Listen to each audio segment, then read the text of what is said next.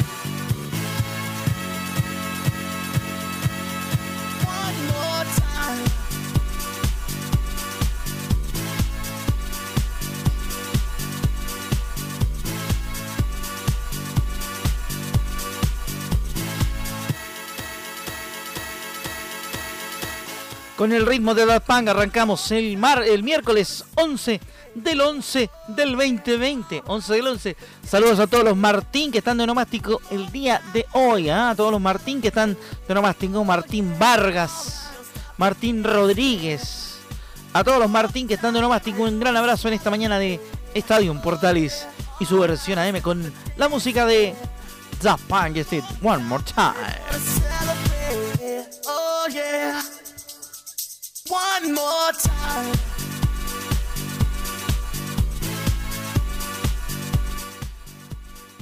A esta hora usted debería estar escuchando a don Anselmo Rojas, pero le mandamos un gran saludo y esperemos que esté todo bien. Querido Anselmo, tuvo un pequeño problema, así que por eso lo estamos acompañando en esta jornada de día miércoles. Llegamos a la mitad de la semana, entonces todos juntos a través de la señal de Portales y para todo el país. También nos escuchan en la Deportiva de Chile y estos son los titulares de la presente edición de Estadio Matinal.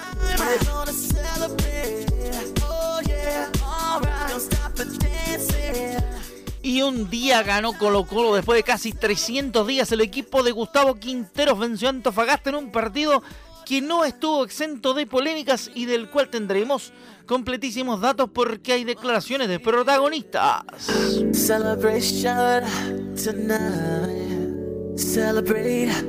Dicen, dicen, dicen por ahí que el señor Rafael Dudamel, técnico de la Universidad de Chile, llegó con el coronavirus. Completo reporte de lo que le pasa al técnico de la Universidad de Chile. Se lo contamos en esta edición de Estadio en Portales. Está con el COVID-19 el venezolano. One more time.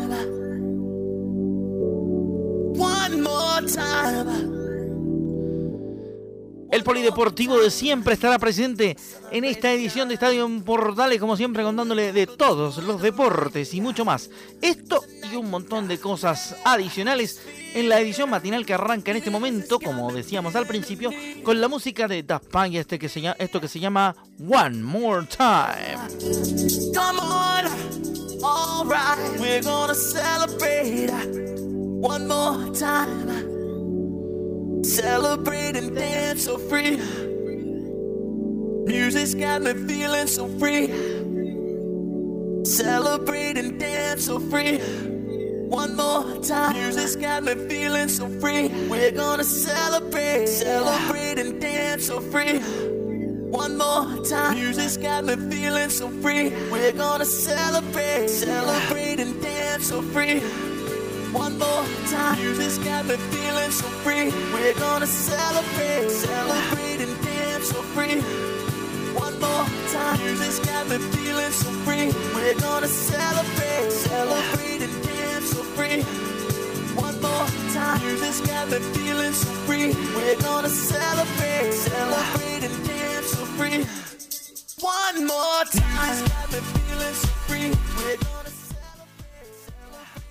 Ya nos metemos entonces en eh, materia informativa en esta edición eh, matinal de Estadio en Portales para todo el país a través también de la Deportiva de Chile Radio Sport y un montón de emisoras de todo nuestro territorio nacional. Los amigos de la Centro no deben estar muy contentos por la victoria de Colo Colo por la mínima ante el equipo de Deportes Antofagasta. Vamos a empezar inmediatamente con el tema de Colo Colo para las declaraciones de Maxi Falcón y Gustavo Quinteros tras el triunfo por la mínima de los salvos frente a Antofagasta. El recién eh, llegado uruguayo Maxi Falcón habló para la señal oficial para el canal del fútbol y dijo que se había formado una... Y se formó una energía muy linda en la semana. Y además me dieron la confianza. Llegué con toda la pila de poder aportar. Sí, dijo Maxi Falcón. Lo escuchamos en Portales. Ya se había formado una energía muy linda. Durante la semana entrenamos bien. Hicimos lo que entrenamos y por suerte ganamos. No, yo creo que todo el equipo corrió por el error del compañero también. Y bueno, él me pidió que juegue tranquilo, como este, jugaba en Uruguay obviamente. Él me eligió por eso y bueno, me dieron toda la confianza también los compañeros y gracias a Dios salió todo bien. Y sí, muy a la Uruguaya la declaración de Maxi Falcón, ¿ah? Sí. Declaran todo más o menos con el mismo que hace. Así empezaron las declaraciones entonces del señor eh, Maxi Falcón. Seguimos nosotros con más declaraciones de los protagonistas mientras escuchamos a No Mercy con esto que se llama Kiss You All Over.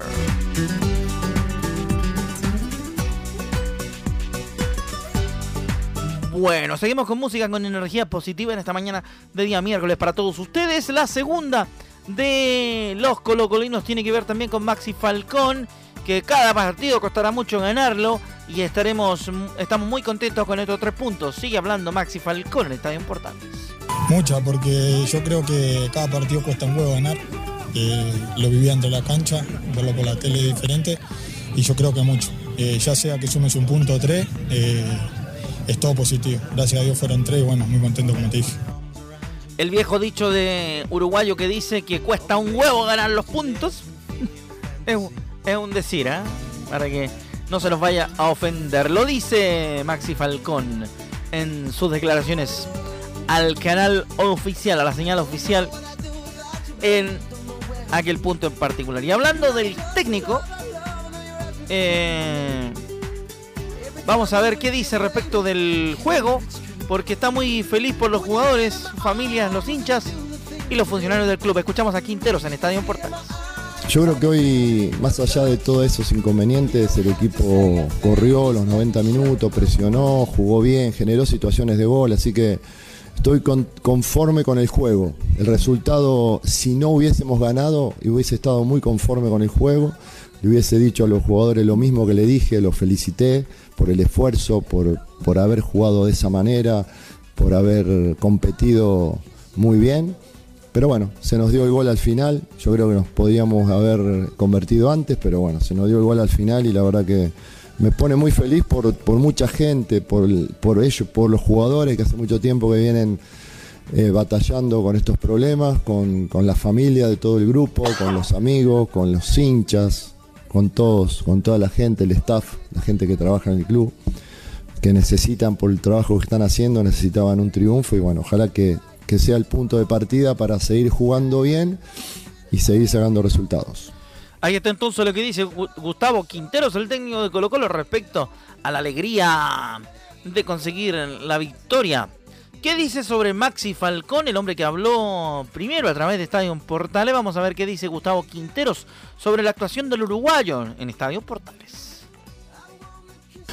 Sí, la verdad que estuvo un partido muy bueno porque fue firme en la marca, ganó de arriba, salvó una de las situaciones que tuvo Antofagasta, él llegó al, rebote del arquero y la salvó, eh, está muy atento, es un chico joven, eh, que yo creo que le va a dar mucho a Colo Colo. En el futuro es una incorporación a mediano y a largo plazo. Hoy, hoy jugó sinceramente porque Barroso tuvo una molestia en la semana y yo a lo mejor a, Falcón lo iba a meter, ir metiendo de a poco, le iba a ir dando más confianza porque él estuvo parado unos días. Pero bueno, ante esa molestia yo no quiero perder más a ningún jugador, entonces estoy tratando de poner en el campo a todos los jugadores que no sienten molestia, molestia que están bien para soportar el partido sin arriesgar porque Ahora estamos jugando cada cuatro días y van a venir partidos cada tres y cuatro días y un montón de partidos. Entonces los vamos a necesitar a todos. Será importante entonces que estén todos disponibles para lo que sigue en Colo Colo, así que muy importante el tema de salud y de las lesiones, ¿ah? según lo que dice el entrenador argentino-boliviano del cuadro de Colo Colo. Seguimos escuchando más declaraciones en el postpartido del Colo Colo 1 Antofagasta 0 el día de ayer. Em, vamos a ver qué dice respecto de el acercamiento entre dirigentes y jugadores con eh, esta victoria. ¿Tuvo algo que ver eso con el hecho de que pudieran ganarle a Antofagasta? Responde Gustavo Quinteros en Estadio Portales. No tengo dudas que sí, no tengo dudas que sí. Ese problema que solucionó el presidente conjunto con los jugadores que se unieron, que hicimos una, un asado de camaradería, eh, solucionar el, problema de Matías Saldivia, todo el esfuerzo que está haciendo el club y los jugadores también, el acercamiento fue fundamental, fundamental. Y también la preparación, tuvimos casi 10 días de entrenamientos, o sí, casi 10 días de, entrenamiento de un partido a otro. Y se entrenó, pero muy, pero muy bien, no le dimos ningún día libre. Eh, entrenaron muy bien, por eso yo dije ante el partido que la preparación fue excelente se prepararon para jugar y dije que iban a correr los 90 minutos, cuando otros partidos dije que no estaban para jugar 90 minutos, ahora sí están para jugar 90 minutos. Los jugadores que entran al campo desde el inicio estaban para jugar 90 minutos, así que lo demostraron. Cuando la tortuga camina todo el mundo anda feliz por la vida. Eso le pasó al técnico Gustavo Quintero. Le resultó completamente el esquema que tenía preparado para enfrentar a Antofagasta y de hecho fue notorio en grandes pasajes del partido que Colo Colo había, eh, había tenido una auténtica mejora en lo futbolístico. Rápidamente le contamos lo que dice Quintero respecto de la necesidad de recuperar a los lesionados. Le hace Mouche Blandi y, eh, Matías Béjar. Escuchamos a Gustavo Quinteros en la última en Estadio Portales edición matinal. Y por supuesto vamos a necesitar recuperar a, a Blandi, a Mouche, a Matías Fernández. Eh, a Volado, bueno, lo perdimos por todo el campeonato, pero Así que vamos a necesitar a Béjar, que se lesionó esta semana. Así que vamos, a necesitar que se recuperen todos también, porque cuando vengan los, partidos más seguidos, vamos a, necesitar variantes, refrescar el, equipo para que todos puedan correr como corrieron hoy. Bueno, y en esta edición matinal de Estadio en Portales ya cerramos la parte Colo Colo y le mandamos un saludo cariñoso a Fernando Alarcón y a la memoria de Jorge Pedrero acordándonos de Hughes Corporation.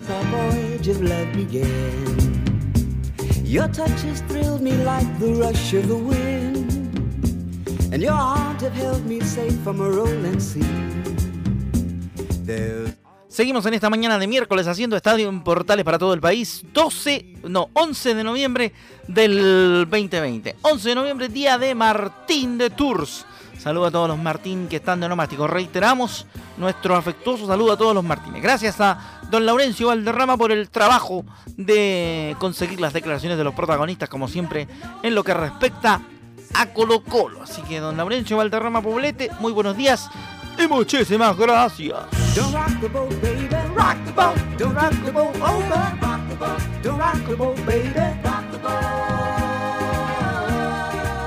Seguimos arriba del bote junto a The Hughes Corporation. Nos, metimos, nos metemos rápidamente en la actualidad de la U porque le dijimos que le íbamos a contar qué pasó con Dudamel que dio positivo llegando a Chile. ¿ah? Mala idea, mala onda. Vamos a entrar en detalle de qué fue lo que pasó con el técnico de la U. Universidad de Chile por medio de un comunicado informó este miércoles que el entrenador venezolano, este martes digo yo, que el entrenador venezolano Rafael Dudamel, quien llegó este martes al país para asumir en el cuadro azul, dio positivo en el examen PCR que se realizó tras su arribo. Tal como lo establecen los protocolos de ingreso a Chile, impuestos por las autoridades sanitarias, el técnico venezolano debió dirigirse a un centro de salud y someterse a un examen PCR, el que lamentablemente arrojó un resultado positivo de COVID-19, informó el cuadro laico a través de sus redes sociales.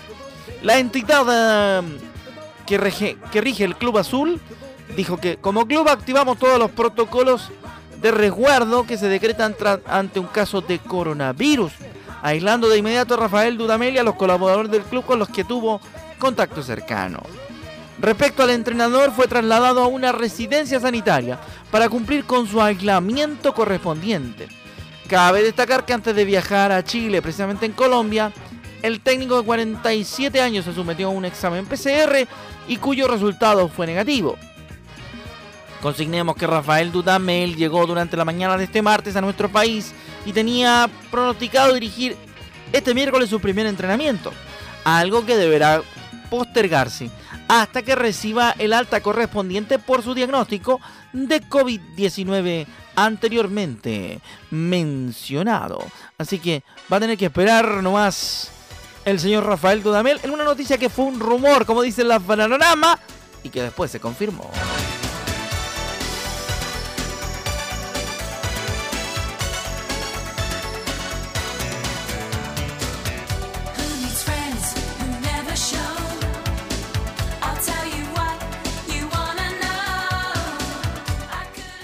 Hoy un rumor, dicen las Bananarama en esta mañana de día miércoles a través de la Primera de Chile y para todo, para todo, para todo el país a través de nuestra extensa red de emisoras asociadas.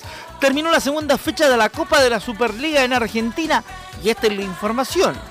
Boca Juniors derrotó 2 a 0 a Newells en Rosario y lidera la zona 4 de la Copa de la Liga de Argentina.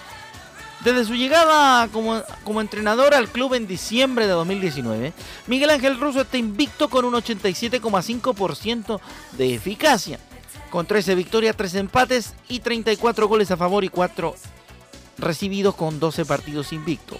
Carlos Tevez con 10 goles y 2 asistencias. Y Eduardo El Toto Salvio con 10 goles y 3 asistencias convirtieron el 59% de los goles de Boca en el año 2020.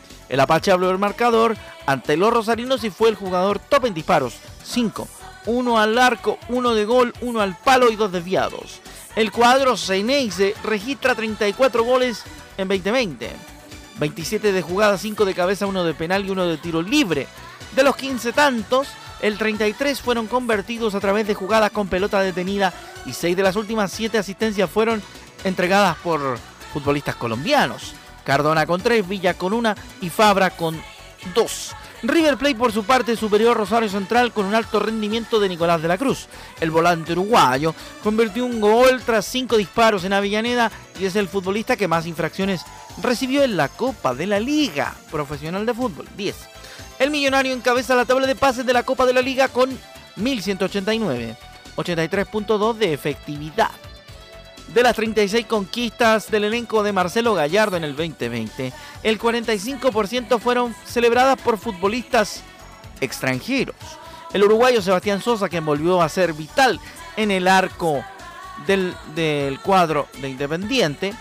Contemos la de los futbolistas argentinos que seguían anotando en River. Colombia con 8 de Borré, 2 de Carrascal y una de Quintero. Uruguay con 2 de la Cruz, dos de Paraguay, de Rojas y uno de Chile con gol de Díaz. Ahora sí, nos vamos con Independiente y Colón que repartieron puntos en el Estadio Libertadores de América y lideran la zona 2 con cuatro unidades. El uruguayo Sebastián Sosa, quien volvió a ser vital en el arco del rojo, atajó un penal en tiempo de descuento y acumula seis tapadas por la Copa de la Liga. Racing cayó 2 a 0 en ante Unión de Santa Fe y junto con el Cruz Newells y Patronato nos suman unidades en el actual certamen.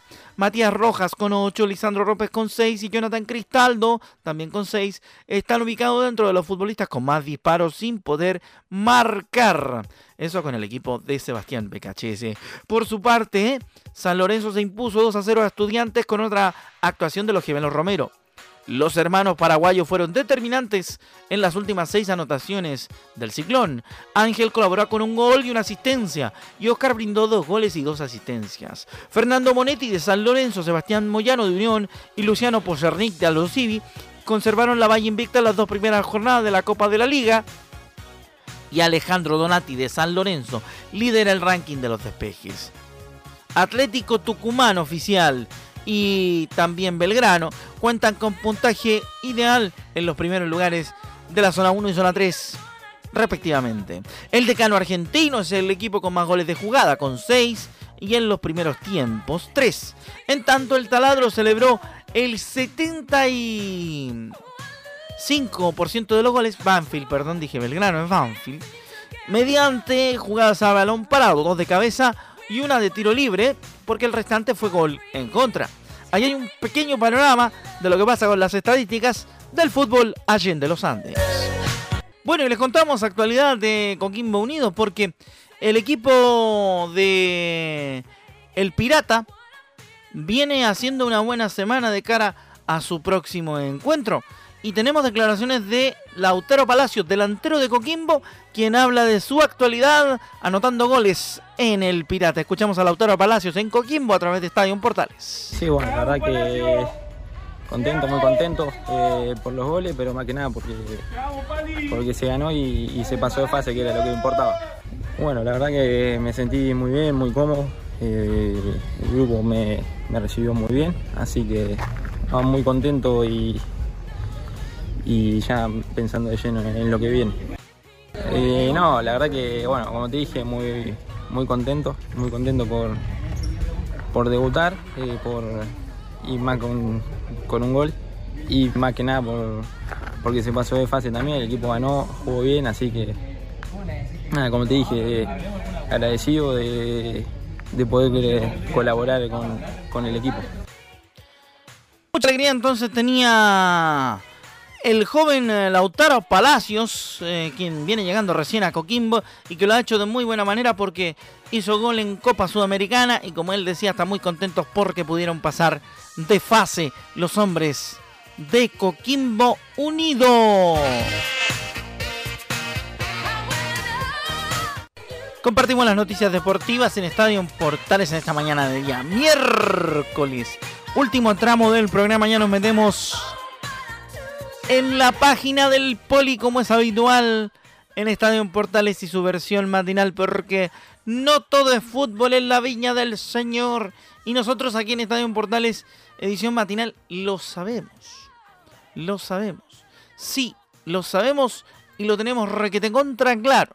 Así que nos metemos de inmediato en la página polideportiva de nuestro programa. Rápidamente le vamos a contar que Chile está confirmado para el Mundial de Balonmano Egipto 2021. Claro que sí, porque la ratificación eh, ocurrió tras un pedido de la CONCABAL, ¿eh? de la Confederación de Balonmano.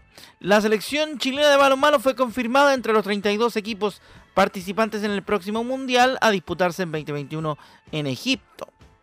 La información fue dada a conocer por el Consejo de la Federación Internacional de Balonmano, la cual nominó a la Roja para representar a la Confederación Sur y Centroamericana de Balonmano, la CONCABAL, luego de que fue suspendido el torneo clasificatorio que se disputaría a principios del presente mes de noviembre en Uruguay. El presidente de la, la CONCABAL, Marcel Marcilla Bravo, fue quien solicitó la nominación de Chile a la IHF, pues consideró que en estos momentos difíciles para desarrollar actividades deportivas y donde el balonmano no está exento de sufrir eh, situaciones de fuerza mayor por la pandemia, nos obligó a repensar nuestros escenarios. Chile se quedó con el cupo debido a que es el mejor equipo rankeado en el último torneo de la CONCABAL, excluyendo a los países que ya se encontraban clasificados. La Roja de Balonmano será parte del grupo G junto a Egipto, Suecia y República Checa y abrirá el torneo contra los locales el 13 de enero en el Estadio del Cairo. Así que podremos ver a Marco Neto de vuelta jugando por el equipo chileno de balonmano. Ojalá, pues. Lo bueno es que se mantiene Garralda como técnico del cuadro chileno de balonmano, por lo tanto, el proceso en el, en el deporte de la pelota más pequeña se ha mantenido en normalidad pese a la situación de pandemia. Así que Chile estará en el Mundial de Balonmano.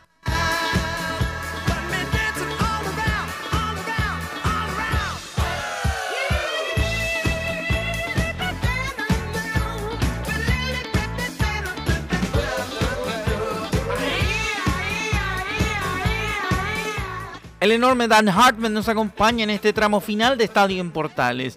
Ya lo tenemos que comenzar a despedir, pero antes le vamos a contar otra más del polideportivo. Queremos dar, queremos que hoy día haya una noticia extra en el poli. Así que vamos a contarle de inmediato.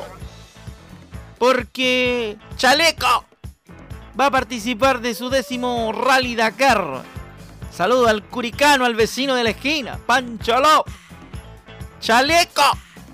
La extrema competencia se llevará a cabo entre el 3 y el 15 de enero en Arabia Saudita. Saludos vecinos. El piloto curicano Francisco Chaleco López de Canam disputará su décimo Rally Dakar y buscará su segunda corona cuando se lleve a cabo la 43 versión de la competencia del, del raid más exigente del mundo, que se disputará entre el 3 y el 15 de enero en Arabia Saudita. López vivirá su tercera experiencia, su decimotercera experiencia en el Dakar y su tercera experiencia en la categoría Side by Side, donde fue campeón en el 2019.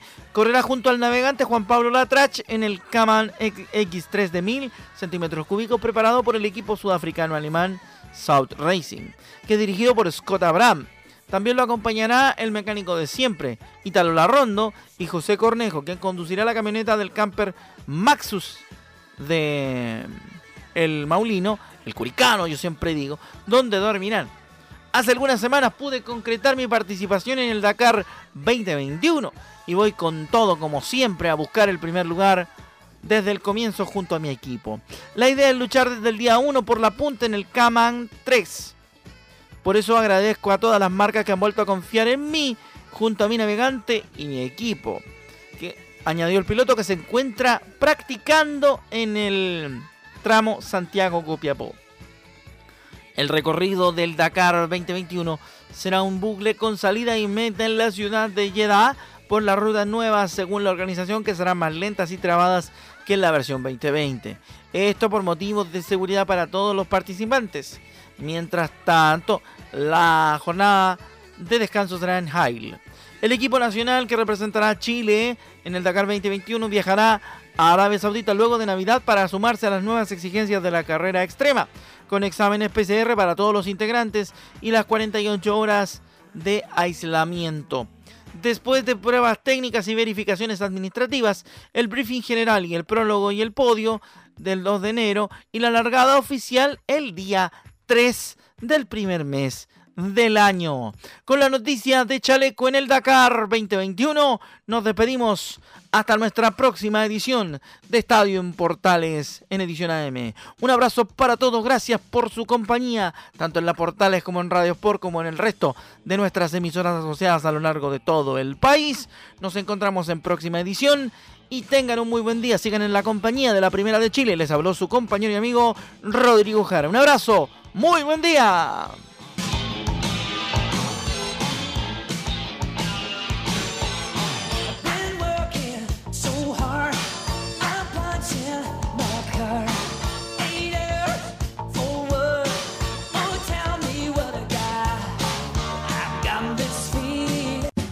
Más información, más deporte. Esto fue Estadio en Portales, con su edición matinal. La primera de Chile, viendo al país de norte a sur.